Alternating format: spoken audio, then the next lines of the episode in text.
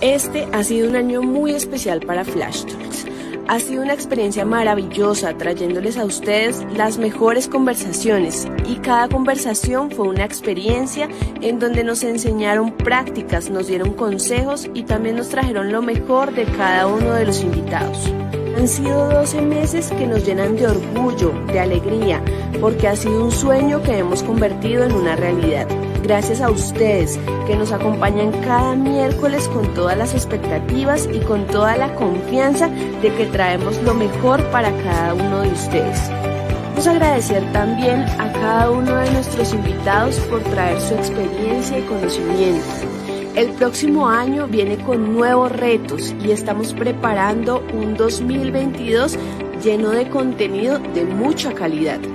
Queremos desearte un cierre de año lleno de orgullo por todo lo que has logrado. Un abrazo y gracias por ser parte de Flash Talks. Hola, hola. Un video muy emotivo que nos recuerda todo lo que hemos hecho este año con cada uno de ustedes. Hoy episodio 58, cerramos el 2021 eh, con mucho orgullo de lo que hemos logrado hasta acá. Como decía el video, ha sido un sueño que hemos convertido en realidad y quiero agradecerle al equipo de Mercadeo por hacer ese trabajo tan lindo y hacer ese video tan hermoso que nos abre hoy este flash talk tan maravilloso eh, que vamos a tener como cierre de nuestro 2021. Eh, marcábamos este flash talk en, esta pregunta maravillosa de transformar vidas o generar resultados. Y muchos se pueden preguntar, ¿por qué nos vamos por ahí? ¿Por qué responder esta pregunta? Eh, y yo quiero contarles solo una cosa, y es que cuando nosotros hacemos eh, en el mundo, y digo nosotros los que estamos metidos en, los temas de gestión de personas, eh, cuando hemos hecho las investigaciones más grandes, unas lideradas por Harvard, otras lideradas por McKinsey, otras lideradas por MIT, y empezamos a ver realmente cuál es el impacto de los propósitos que se crean en las compañías y la realidad que pasa en el día a día. Hay una investigación mundial que se hizo muy grande, que fue liderada por McKinsey, y nos dicen que de las compañías que han creado propósito, que han sido inversiones de billones de dólares, billones de dólares, en contratar consultores o destinar espacios para crear propósitos, solo el 34% logra hacer de su propósito algo del día a día. ¿Mm? Y hemos encontrado que de alguna manera, de esas 34, no más, miren esto, no más del 28% logran meter el propósito dentro de la estrategia de negocio. Y esto seguramente les pasa a muchos de ustedes. Y es por eso que vamos a tener este flash talk de hoy para cerrar el año, para que el 2022 empiece con toda esta calidad. Así que saludos a todos nuestros seguidores de Flash Talks. Es un gusto tenerlos acá. Saben el placer que nos produce cumplir nuestro propósito, que es traerles las mejores prácticas de desempeño cada uno de ustedes eh, que ha confiado en nosotros eh, por estos 58 capítulos que llevamos hoy. Eh, hoy es 15 de diciembre, son las 11.03 de la mañana. Y saludamos a todos nuestros seguidores de Spotify que nos oyen en diferido. Y quiero contarles algo muy rápidamente, y es que hoy hemos invitado a un gran amigo mío, lo publicaba hace unos momentos en, LinkedIn, un amigo del colegio de toda la vida, una persona que admiro, que quiero y que respeto profundamente por su, por su calidad humana, eh, pero además por, por, lo que trae como profesional, porque viene eh, más de 20 años trabajando en crear estrategias comerciales eh, estrategias de marketing, estrategias de fidelización en las compañías más grandes de Latinoamérica. Y lo viene liderando desde las vicepresidencias de mercadeo y de las vicepresidencias comerciales. Y además fue nombrado hace poco uno de los 100 mejores gerentes de Colombia. Entonces tiene todo el talento y toda la experiencia para compartirnos hoy lo que vamos a trabajar en Flash Talks. Así que, sin darle más vueltas, mmm, quiero invitar a mi amigo de la vida, del colegio, una persona que quiero muchísimo, que es Esteban Telles. Estevitan, eh, yo no puedo expresar la alegría, eh, el honor y el orgullo que es para mí tenerlo hoy en este espacio que eh, fue un sueño y lo compartí en el, y lo digo así abiertamente, en el chat de amigos que tenemos les compartía que íbamos a empezar este proyecto hace mucho tiempo y ustedes decían, me decían, hágale, hágale, que eso va a salir bien y hoy tenerlo, después de 58 semanas trabajando en eso, tenerlo acá, para mí es una alegría y usted sabe el, cariño que le tengo y, el honor que es tenerlo acá. Así que súper bienvenido a, a acá Flash Talks. No, la verdad, como le estabas diciendo ahorita, el placer es mío. Yo creo que ver la transformación de un espacio donde lo conocí desde la esencia, no solo de Nicolás, sino Espira como, como grupo de poder comunicar algo que fuera sencillo, digerible, pero que realmente logra tocar la fibra de las personas y aprender. Yo creo que para mí es un orgullo y aparte de la amistad que nos trae, yo creo que, no sé, no, no digamos los años porque van a decir que estamos muy viejos, pero el poder compartir estas cosas con la naturalidad que nos caracteriza es algo importante. Y sobre todo en esta época del año, estamos a 15 de diciembre y como lo decía el video, cerrar un 2021 donde todos nos tenemos que sentir afortunados de la posición en la que estamos y que es nuestro deber, atado al propósito, de lograr hacer cosas distintas para poder transformar y lograr que un 2022 nos traiga grandes cosas y, y llena de alegría. Sí, mi Tyler y yo, y mi Estevitan, y creo que ahorita vamos a, vamos a, vamos a profundizar mucho en esto de, el orgullo, de la conexión humana, y yo creo que eh, que lo digo un administrador de empresas con su carrera en marketing que venga a traer esto hoy es súper especial. Yo antes de hacer la primera pregunta, quiero saludar a dos personas que están conectadas y nos están saludando. Quiero saludar a Olman, eh, que está en, México. Le mando un abrazo muy grande. Eh, de verdad que es una delicia tenerte acá después de los días que han, que han venido pasando, así que qué rico tenerte acá. Y a Claudia González también, un, un, abrazo y gracias por tenerte acá. Eh, a Eric también desde México, un, abrazo. Están todos aquí en vivo pendientes de nosotros. Esteban, nosotros hablábamos de cómo encarar este flash talk y surgió una pregunta maravillosa y es, nosotros deberíamos en las áreas comerciales, de marketing, en las estrategias organizacionales, transformar vidas desde lo romántico que decimos, vamos a transformar la vida, o realmente nosotros estamos para generar resultados. ¿Qué es lo que tenemos que hacer? A ver, yo creo que es una pregunta importante en, en el sentido que hoy en día eso romántico que hablamos, lo vemos en publicaciones, lo vemos en charlas, conferencias, en la pauta, donde todo el mundo habla de que transformar está ligado a una palabra que se llama propósito. Y entonces todo el mundo habla del propósito, lo romántico que es tener un propósito, lo romántico que es eh, decir que vamos a transformar. Sí, eso suena muy bonito. Pero cuando no va a la realidad, es realmente si yo creo que el propósito que tengo corporativo dentro de mi estrategia comercial va atado a generar un resultado que transforme una vida. Que ese resultado que yo exija para que mi compañía crezca realmente signifique una transformación real. Pero no solo de la persona que yo estoy haciendo desde un proceso comercial o de mercadeo, sino mi propia vida. Porque de qué sirve generar una meta de ventas donde yo diga, sabe que usted tiene que hacer 10 ventas mañana? Y se vuelve un tema transaccional y las logre. ¿Eso es sostenible en el tiempo? Todos tenemos buenos meses, todos tenemos malos meses, pero si no lo considero como un proceso de transformación empresarial, donde mi propósito realmente vea que hay algo diferente allá adelante, se queda en un resultado. Entonces, ¿cómo le exijo yo, aparte de un tema transaccional como una comisión o que le voy a entregar más leads de mercadeo, cómo se vuelve algo que realmente sea tangible en el tiempo? Y yo creo que eso es lo que hace falta hoy en día en muchos de los negocios. Y eso es en parte lo que en sí hoy en día en Latinoamérica estamos plasmando y es, ¿tenemos un propósito? Sí. ¿Qué es? Transformar la vida de empresarios, de las pymes en Latinoamérica y transformar la vida también de contadores en Colombia y en Latinoamérica para que se pueda realizar absolutamente todos los procesos de transformación cultural que tenemos. ¿sí? Y con eso, buscar qué? Resultados de crecimiento. Y yo lo hablo con un, con un ejemplo puntual, ¿sí? Un ejemplo muy claro. Es, yo tengo un vendedor, ¿sí? le digo, ¿usted se cree vendedor? Y él me dice, sí, yo puedo vender cualquier cosa. No, señor, usted no es un vendedor. Usted es un asesor de transformación. ¿Por qué? Por lo siguiente. Vamos a correr el ejemplo puntual de Colombia. En promedio, las pymes en Colombia pueden tener alrededor de 4 a 6 empleados si yo le vendo un producto en sí, que es un software contable administrativo que se aplica a la compañía y yo hago que esa compañía crezca en productividad, significa que yo transformé la vida de esa empresa y de esas cuatro personas que hay ahí. Si ese núcleo familiar de esas cuatro personas, que también son cuatro personas allá afuera, se multiplica, estamos hablando de 16 personas solo con la venta de un software.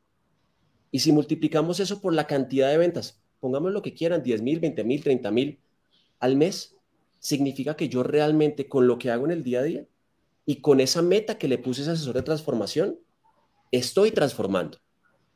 Porque significa que en mis manos sí está un propósito de transformar lo que está allá afuera y sí puedo hacer una diferencia. En cambio, si yo le digo haga cuatro ventas y no entiende el por qué estoy vendiendo cuatro ventas y que esas cuatro ventas realmente no sabemos si van a ser productivas o no a esa compañía, ¿de qué me sirve? Esteban, emoción ahí me surge una pregunta lo que está diciendo porque de verdad que lo encuentro fantástico y lo estaba notando acá, es porque lo que usted me estaría planteando es, y, para la gente que está aquí conectada, yo quisiera que esto quedara muy claro, porque usted lo está poniendo muy práctico, es cuál es el rol que yo le he dado a, mi asesor comercial, vendedor, este, el, nombre que sea. ¿Cuál es el? Porque lo que usted me está planteando aquí es, oiga, el rol no es ir a vender, porque eso es una transacción, ese es el, el señor de la bodeguita o de la tienda, estoy hablando aquí en peruano, de la tienda, de la bodeguita, que, que me vende unos, unos, chocolates, que me vende unos y le digo, déme este chocolate, yo le doy el chocolate, me da una plata, pero usted no es lo que está hablando es, hemos definido el rol de mi asesor comercial, de mi vendedor, como un propósito mucho más grande que solo hacer una transacción. O sea, es como lo que usted está planteando. Claro, porque es que si no, al volverse un tema transaccional del día a día, se pierde la esencia. Ahora me voy un poco más al tema de mercadeo, de lo que es una marca, de lo que son mis valores agregados como producto, que en mercadeo nos, pongámonos entre comillas, los que están acá acompañándonos, los que son de mercadeo, matándonos por comunicar, se pierde muchas veces en la transaccionalidad de un precio, de un descuento, de lo que realmente pasa en el día a día. En cambio, si yo desde el principio genero un vínculo de transformar, no importa el producto, hasta un chocolate. Cuando usted entrega un chocolate, ¿qué vínculo está haciendo? Es un vínculo emocional. La gente no se come un chocolate porque, eh, ay, porque quiere chocolate. No es porque se quiere sentir bien y le gusta un chocolate y eso lo hace sentir distinto. ¿sí? ¿Y por qué va a seguir repitiendo la compra de ese chocolate? Es lo mismo que lo que hacemos en tecnología en SIGO. Y es, hoy en día, si yo le doy ¿cierto? Al contador que nosotros nos gusta llamarlo asesor financiero, no contador, una herramienta que le permita a él no estar pendiente de digitar toda la información, sino que todo lo puede tener en la tecnología en la nube y pueda dedicar su tiempo a asesorar a la compañía. Y con el tiempo que antes hacía yendo en desplazamientos de aquí para allá, recogiendo documentos, puede usarlo para el asesorar a nuevas compañías, el ecosistema funciona. Pero todo eso depende de la última transformación. Y somos nosotros como personas en la compañía. Y eso es uno también de nuestros propósitos corporativos, es transformar a nuestra gente. O si no, nos quedamos en la mitad. Es que, Esteban, me, me surge hacerle como un comentario, pregunta, porque muchas veces, y vuelvo a la pregunta inicial del Flash Talk, buscamos un gerente comercial y le decimos, bueno, viejo, usted tiene que lograr la meta de ventas, ¿no? Y entonces le creamos todos los sistemas de gestión, CRMs, este, BIs, eh, plataformas de negocios para que el tipo pueda controlar al dedillo. Y entonces ya nos hemos vuelto más, más, más, capos, ¿no? Entonces, controlar al vendedor en qué momento golpea la puerta para saber entonces si hizo la visita o no. Y el call center controla la llamada. Estoy hablando de, además de negocios que usted ha manejado. Que Usted sabe que le estoy hablando de controlar el call center para ver si son número de llamadas precisas. Y yo lo que estoy viendo, ¿sí? Y lo que venimos viendo en Flash Talks es, no es la era de la tecnología, es la era de la conexión humana. La tecnología ya pasó. Y yo veo que usted nos está planteando aquí una cosa de, sí, pues ponga las metas, obvio que tiene que ponerlas y obvio que mejore su tecnología y mejore su producto. ¿Cuál es el rol? Y esa es la pregunta que quiero hacerle. ¿Cuál termina siendo el rol de los líderes en la gestión de un equipo comercial. Y déjeme le hago aquí una cuñita. Más allá que a la gente le caiga bien o mal, pero siempre en, conversación de ventas lo traigo. Un día le preguntaban a Guardiola cuál era su trabajo. si era crear un modelo táctico. Y el tipo decía, no, los modelos tácticos ya están. Mi tema es convencer a mi equipo que eso que estamos diciendo es lo que nos va a llevar a un siguiente nivel. Y ese tema del convencimiento me llamó la atención. Entonces, se lo dejo ahí como comentario, pregunta, ¿qué tenemos que hacer los y líderes? Y, lo, y, lo, tomo desde el último comentario que acabas de hacer de, del tema de, del entrenador. Y es, si nuestro rol como líderes es convencerlos que ese camino del propósito lleva buenos resultados. Pero ojo, lo otro no es ajeno. ¿Por qué? Antes hablábamos de temas de propósito, se hablaba que la información y la data es lo más importante. Y todo el mundo se llenaba de data. ¿Y quién la analizaba? Es para que nos llenamos de data, ¿ok? Pero si tengo la data, tengo las herramientas y tengo la tecnología, vuelve al tema de cómo hago para convencer a las personas que para cumplir ese propósito tiene que existir una disciplina operativa en la cual yo pueda seguir llevando la exigencia a un nivel superior, pero con qué función? Y es mostrarles que en las cosas tácticas operativas del día a día siempre se puede mejorar para que logremos llevar a un nivel exponencial esa transformación que al final se vuelve un resultado de ventas al final. Pero si yo le puedo decir en el día a día, vea, es que resulta que ayer lunes usted llamó solo cinco personas y tenía que llamar diez. ¿Qué pasó? Si hubiera llamado cinco más, ¿será que la conversión no hubiera sido del 30, sino el 35%? ¿Hubiéramos podido transformar más vidas? ¿Será que cuando hoy en el mercadeo generamos 10.000 leads, cuando hubiéramos podido generar 12.000, no hubiéramos podido tener la oportunidad de cambiar más, más cosas en el entorno? Cuando uno lo ve desde esa conexión humana a la necesidad de tener resultados a través de las herramientas que, que tenemos, se vuelve importante. Inclusive acá, lo digo abiertamente sin problema, Hoy en el equipo comercial de la compañía en Latinoamérica nos medimos por cuatro factores que son claves en ese proceso. El primero, obviamente resultados, sin duda, porque hace parte de una maquinaria para poder generar ingresos para la compañía. Segundo, adherencia. ¿Y yo qué llamo adherencia? Adherencia llamo es que todas esas herramientas que les damos, BI, tecnología, seguimientos, realmente lo tomen como propio y lo usen adecuadamente porque es lo único que queremos con eso es que aumente su productividad para transformar más vidas. Tercero, conocimiento. No hay que parar de aprender sobre lo que vendemos, sobre lo que pautamos y lo que comercializamos. Porque si yo te digo, Nicolás, vamos a vender software contable, pues si tú no conoces cómo vas a vender un software contable, ¿cómo vas a decir un asesor financiero para qué sirve? Y la cuarta y creo que es muy importante, son los valores y el propósito. Porque para mí es más fácil conseguir seguramente hoy en este mundo temas transaccionales que la parte humana que va a llevar a que los crecimientos se den. Y no en vano, es un proceso de educación sobre esas herramientas tácticas que ayudan la productividad, pero la parte humana yo no la puedo enseñar. Puedo dar guías, podemos ayudarlos a ver cuál es el camino que se debe seguir. Pero es un tema de convicción y de creer. Porque si no, ¿de qué nos sirve? Afortunadamente digo, esas cuatro variables nos han dado resultados en Latinoamérica, en Latinoamérica ahorita en SIGO, y hemos logrado transformar eh, y duplicar la operación en los países en donde hemos estado y pues es un orgullo para todos vivirlo de esta manera. No es fácil. No es fácil porque la gente a veces lo toma a la ligera y dice, no, pero usted está diciendo que todos son valores y todo es propósito, ahí qué bonito. ¿No? Y si no exigimos que hay herramientas que pueden hacerlo mejor, nos quedamos en la mitad. Sí, y es que además ahí eh, voy a traer una, frase que a mí me gusta mucho, Esteban, que ese, eh, la dice este colombiano japonés, el Yokoi Kenji, que hay gente que le gusta, ¿no? pero es una frase que le enseñó su papá que me encanta y ese, eh, que tarde o temprano la disciplina siempre va a vencer al talento.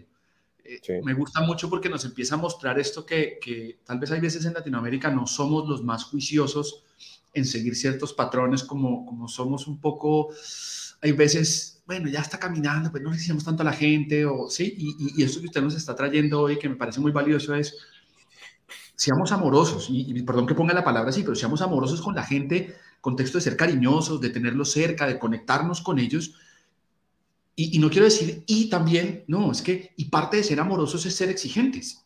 Parte de ser amorosos es enseñarles la disciplina. Parte de quererlos es eso. Porque en últimas, usted no mencionaba que lo estaba notando, eh, la adherencia a los procesos, a la tecnología y exigírsela, no es porque yo quiera que usen el BI, porque en últimas a mí me da lo mismo si usan el BI o no. Es que le da resultado usarlo disciplinadamente. Es ese, es ese punto. Y, y, y lo interrumpo en una cosa que creo que, que es, que, que, que, va a lugar en este momento y es, y los invito para que vean que no es tampoco yo estoy diciendo cosas fuera de contexto, pueden entrar a la página de sigo, sigo.com y entran a los valores. Y hay un valor puntual que se llama somos humildes y amorosos. Eso no significa que, ay, venga, no, no. Ser humildes y amorosos es que, así como yo puedo estar hablando ahorita que nos basamos en propósito, nos podemos equivocar. Y de pronto hay veces no lo hacemos de la forma que lo queremos hacer y nos podemos volver transaccionales.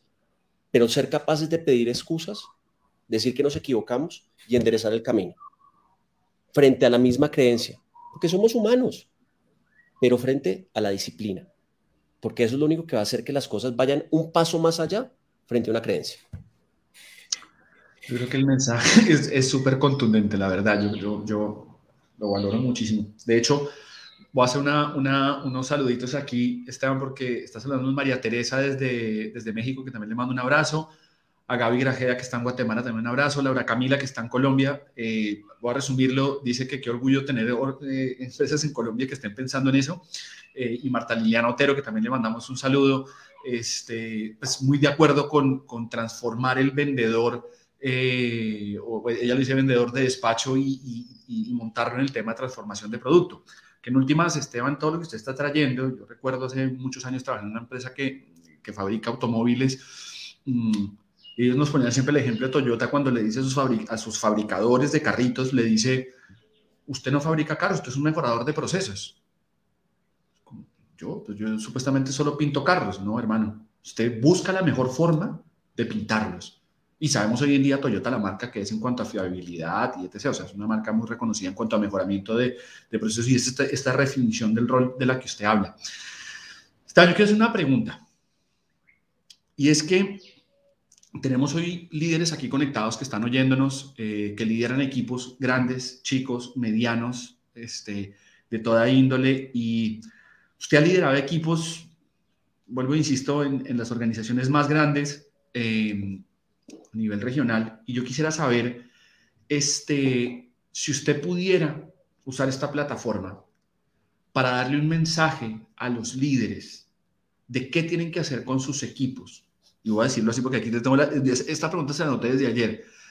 ¿Cómo pueden hacer para transformar vidas siendo exigentes? Si usted pudiera darles un consejo, un tip que usted le ha funcionado, ¿qué les diría? Va a sonar como frase de cajón, pero el ejemplo en lo que hacemos en el día a día muestra muchas veces el camino.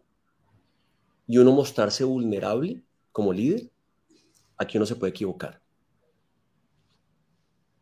es arriesgarse e intentarlo. Pero tenemos una, una exigencia, digamos, la mayor, y es que si tomamos una decisión, que sea por el bienestar común y no el individual de ciertas cosas y de un área, y que si nos equivocamos es válido, pero tengamos la velocidad para que al día siguiente seamos capaces de transformar nuevamente y cambiar el rumbo. Pero que la gente lo vea a uno que lo pueda alcanzar.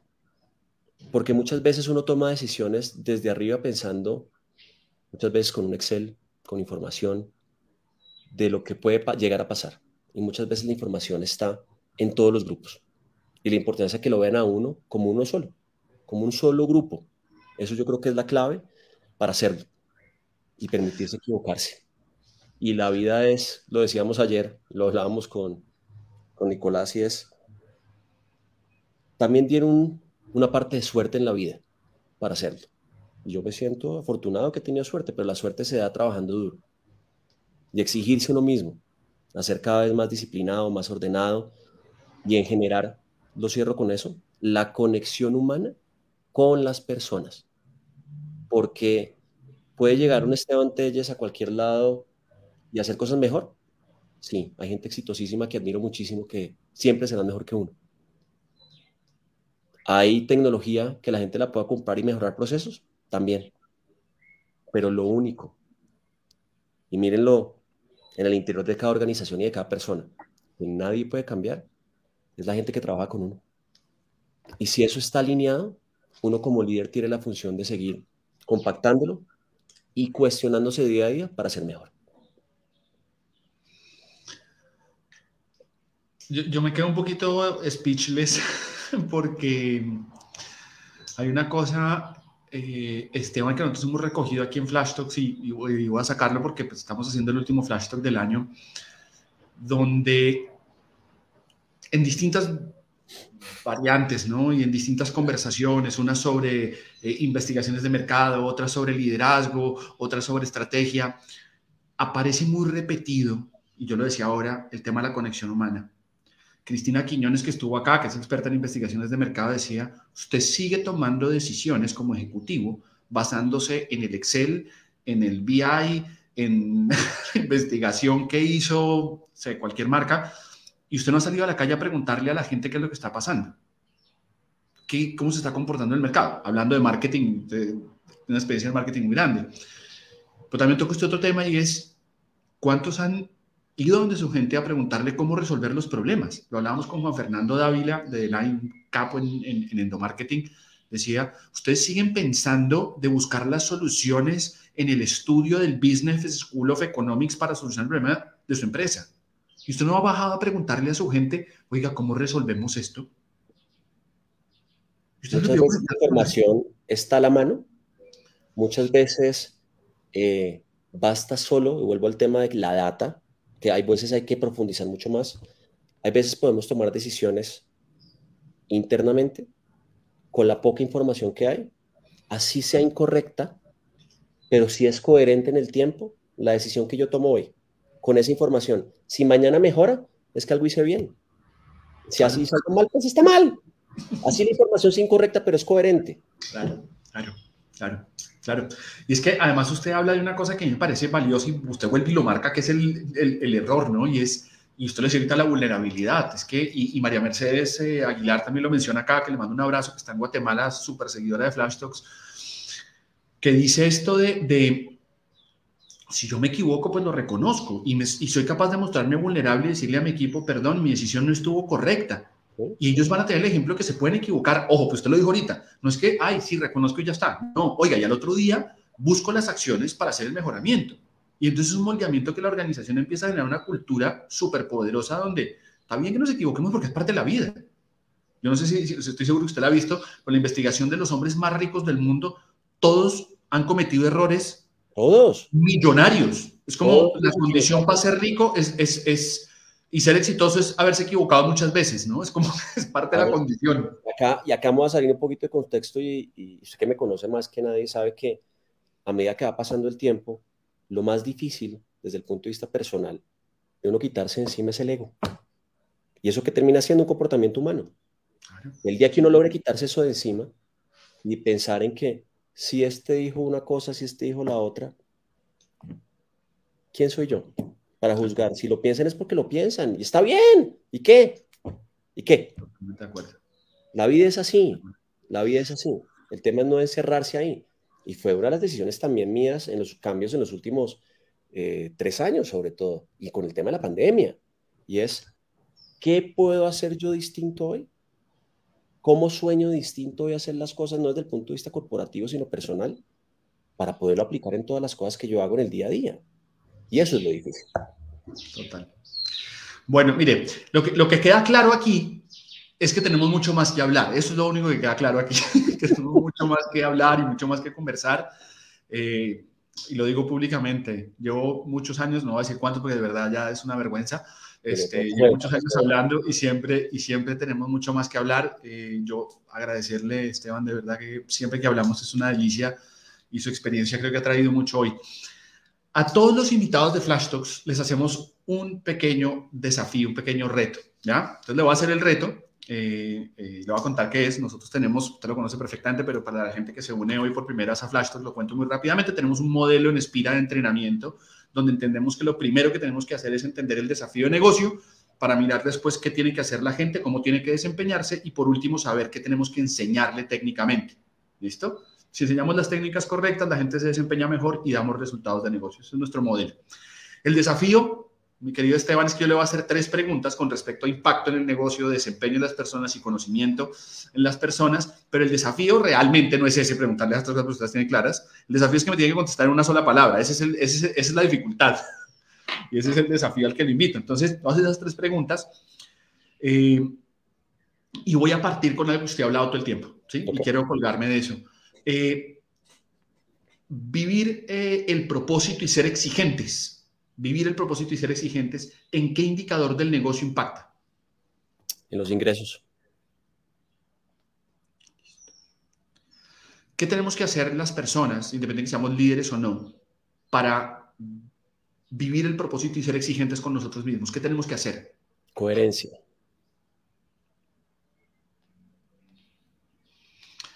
¿Qué tenemos que saber para poder ser coherentes?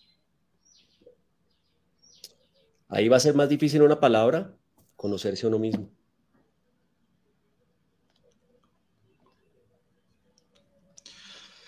Quiero decirle a todas las personas que están conectadas, más de 40 personas que tenemos ahorita acá, si nosotros sabemos o podemos autoconocernos, tener conocimiento personal, vamos a poder vivir un propósito exigente siendo coherentes. Es decir, si nos conocemos, podemos ser coherentes. Y si podemos ser coherentes, vamos a lograr mayores ingresos para nuestra compañía. Eso que les acabo de decir es lo que nos traído Esteban hoy. Eh, Esteban, infinitas gracias, de verdad, hermano del alma. acá pues ya me vamos a salir ya el protocolo, Nico. Para mí esto es un placer. Esto no solo en las charlas que podemos tener virtualmente porque estamos en países diferentes, eh, muestra lo que, lo que nos une, más allá de, de, un tema profesional que estamos hablando hoy, y vuelve esa, más allá de las conversaciones que tenemos en el día a día, es que podemos hacer algo distinto. Y está en nuestras manos si realmente lo queremos hacer. Y para todos, y veo los comentarios y los saludos realmente, eh, el mensaje final es, somos afortunados en lo que nos ha pasado últimamente en, en esta pandemia que aún no acaba, y que si cada uno de nosotros realmente entiende que en nuestro propósito hay una herramienta para poder hacer algo distinto que impacte, hagámoslo. Está en nuestras manos. Y para todos, una feliz Navidad, un feliz año. Eh, también Nico obviamente no, no va a tener la fortuna de que nos veamos, pero para todas sus familias, que se venga un año 2022 lleno de, grandes alegrías. Y recuerden que de esas alegrías depende también de lo que hagamos cada uno de nosotros. Entonces, un saludo muy especial y muchísimas gracias. Espero el próximo 2022 venir al número ciento y pico eh, de, de Flash Talk si, si, si no los aburro mucho. No, todo lo contrario, todo lo contrario, todo lo contrario. Ahí estaba apareciendo, sigan a Esteban en LinkedIn, hay muchas cosas que él está publicando que les va a llamar la atención porque aquí no nos dio el tiempo, pero eh, tiene un tema de coaching allá atrás bien bonito, entonces síganlo. Eh, la generosidad ya la vieron cómo es, así que si le escriben seguramente va a estar disponible para contestarles eh, abiertamente. y me prendo lo último que usted dijo, de verdad un saludo de Navidad a todos, que el 2022 de verdad nos llene y, pretendiéndonos la conversación de hoy nos llene de verdad de, propósito, de conexión, de realmente sentirnos felices, de, sacar lo mejor de nosotros y de verdad conectarnos con hacer algo diferente por este planeta que tanto, tanto lo necesita de más gente como todos los que estamos acá que queremos hacer algo diferente. Así que eso, muchísimas gracias a todos, a todos los que nos acompañaron todo el año, un abrazo gigantesco, segundo año de Flash Talks, de verdad que gracias por estar acá. Eh, sin ustedes, como lo decía el video, nada de esto es posible. Así que muchísimas, muchísimas gracias a todos. A nuestro equipo de mercadeo, saben que los valoro, los quiero, los adoro. Son unos genios lo que han hecho eh, durante todo este tiempo. Mm, y a mi esposa y a mi hijo, que saben que son el motor de mi vida y que básicamente hago esto también por ellos. Estevita, un abrazo para usted, un abrazo para los dos enanos y para, y para su esposa. Saben que los quiero muchísimo. Eh, y bueno, nos despedimos. Un abrazo a todos. Cuídense. Chao, chao. Chao, chao.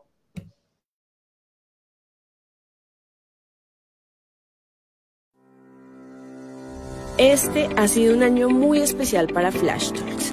Ha sido una experiencia maravillosa trayéndoles a ustedes las mejores conversaciones y cada conversación fue una experiencia en donde nos enseñaron prácticas, nos dieron consejos y también nos trajeron lo mejor de cada uno de los invitados.